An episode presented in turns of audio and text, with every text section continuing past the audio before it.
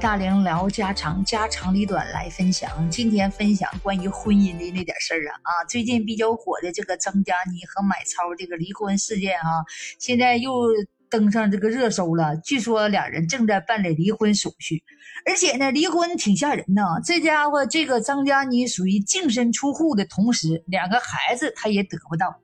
你说，作为一个女人来讲，如果结了婚，离婚会得到这种下场啊？而且呢，再说了，这个出错还不在他，你是不是觉得太亏定了？是不是？明明是买超先有了小三儿啊，这个有小三儿这个事儿，大家伙都知道，那为啥受伤的是张嘉倪呢？嗯，说买超。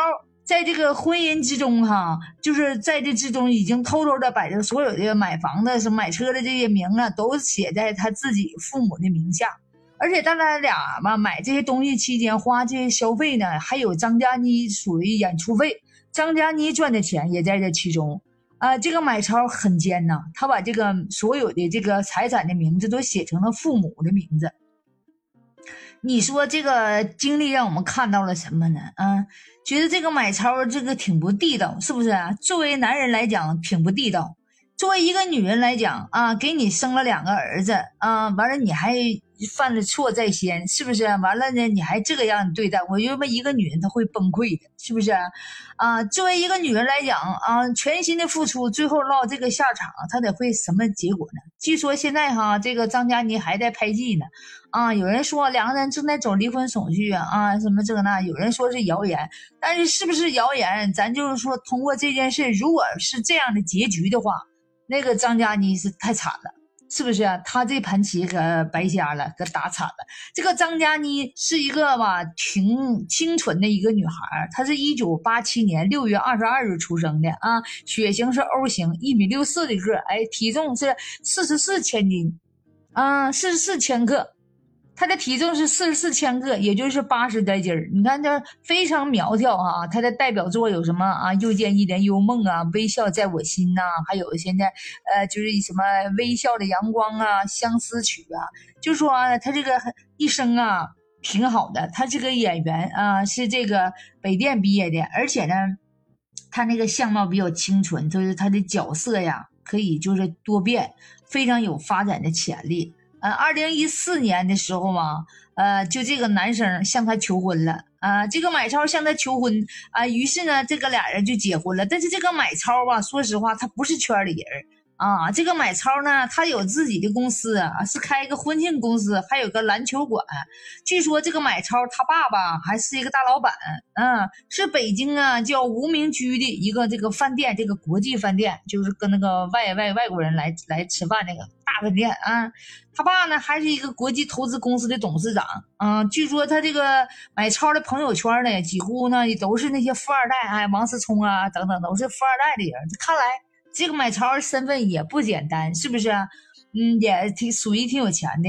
嗯，当时呢，他俩结婚的时候嘛，张嘉倪呢是比这个买超大一岁。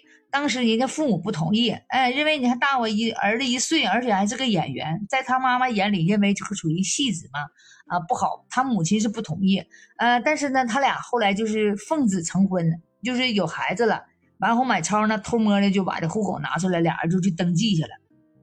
登记的时候呢，俩人非常的幸福。后来不有儿子了吗？啊，买超说啊，我的老婆什么是谁谁谁谁，我们好幸福啊！两个人还公开的啊，在这这个场合就秀恩爱吧，哈，就把自己幸福的写照啊都。都那个经常的晒，哎，俩人很幸福。但是万万万万是没有想到，这半截唠这已经过了八年了，二零一四年到现在是不是八年了？那么又出现了这个所谓的小三儿。这个小三儿呢，也是这个演员出身呐，这也是北电的。你说你也是演员出身，那你说买超，你明知道你妈不喜欢演员，那你还得找一个北电的，你这明摆的，你这不是为了你妈吗？是不是你也不是说啊，听你妈话啊，挺孝顺，你不也是找一个演员吗？啊，最后还是怎么样呢？所以说买超他就是玩啊，买超嘛找了这个北电艺术生啊，我看这北电这家可出名了啊，这个培养的演员，这可培养的演员，这咋培养的呢？是不是？咱们能不能重视一下演员这个身心的培养啊？不要让他们就被这个金钱迷失了自己，靠着所谓的上位啊什么的哈啊，能够那个呃破圈啊啊，能不能坚持就是学好这个艺术啊？靠你的艺术，靠你的艺术作品，是不是啊？征服人们，而不是所谓的啊靠这些绯闻啦什么的，是不是啊？所以说呢，我们认为哈，就是说这个小三儿啊。他也不太地道，他明知道人家已已婚，是不是？这个小三儿呢，是一个高材生呢，啊，是一个舞蹈系的，从小也是学舞蹈的，就是跟这个张嘉倪差不多，啊，然后呢，这个高材生叫少琴，他从小呢家里条件就不好啊，父母呢是在老家是开理发店的啊，开个理发店，父母节衣缩食的供他念学啊，中学以后呢就是舞蹈特长，他就考进了北舞。这个附中，然后家里也不知道哈，那个啥呀，说白了，家里都不知道他现在是支三儿还当小三儿啊。这个纸醉金迷的生活可能是让他眼花缭乱吧。据说呀，手上还带着一个这个呃这个八万多的这个钻戒，而且呢还开着二十多万的，呃两千多万，而且开着一个两千多万的车，嗯。所以说呀，这个钱儿来的也挺快呀。但是说这个女孩子现在还没挣太多钱呢吧？那她这钱从哪儿买的呢？有人说是哈买超给的，这买超拿着这个张佳妮的财产啊，然后呢去给这个谁，给这个小三儿买东西，哎。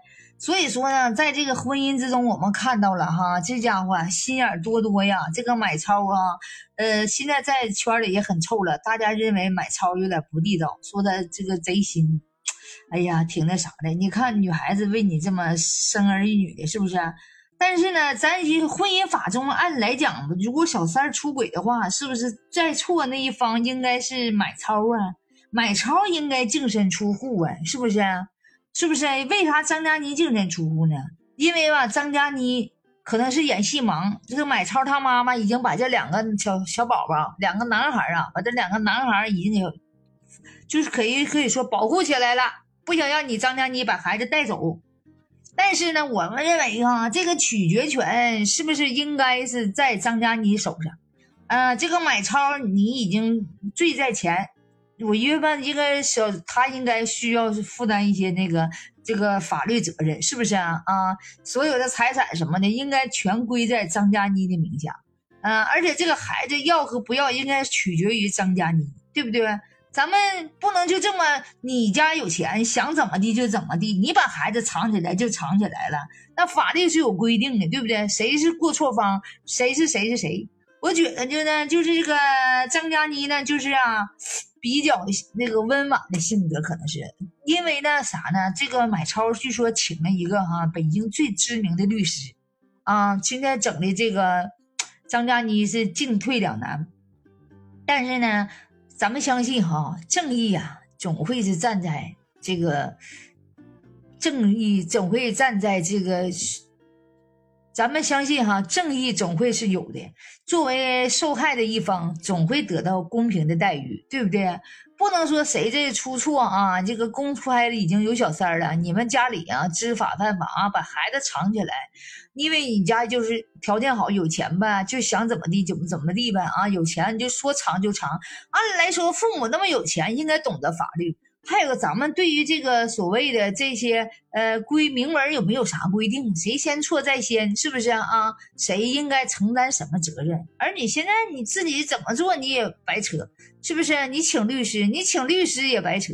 咱们这个事情是有原因的，你毕竟你没说抓着说人张嘉倪出轨吧，对不对？现在都已经知道了，就是你买超先出轨，你买超先出轨的话，你应该担当什么责任？而不是你凭你的性质啊，你的性情啊，我啊就可以把儿子藏起来，我都可以把财产转移，你最后啥也没得。你想，这可好了。但是这个应该有没有条文，有没有法律，是不是？让我们依照法律行事，而不是这种所谓的仗势欺人，是不是啊？我家有钱啊，我怎么地都行，我想转移就转移，最后让你净身出户。我觉得。最后，张嘉倪不可能什么都没有吧？啊，这是咱们这社会现在讲究法律，讲究公平，是不是？正义会站在这个比较受害者的一方。我们觉得哈，咱们拭目以待吧，是不是？希望张嘉倪也能够有一个好的结局吧。毕竟人家是受害方，是不是啊？不能说是吧？叫这个哈所谓的哈这个不良分子，是不是啊？在外嚣张，对不对啊？人家张嘉倪，哎呀，太惨了。哎呀，胜算呐，失算呐，是不是啊？这婚姻呐，全是套路啊！哎呀，你现在还想敢结婚吗？啊，我的亲们啊，你下方留言，你告诉我，现在这婚姻你还信得过吗？啊，我的大宝们呢？欢迎下方留言啊！谁是谁非呀？无从说起啊！世间自有公道在，是不是？好了，啥以后呢了？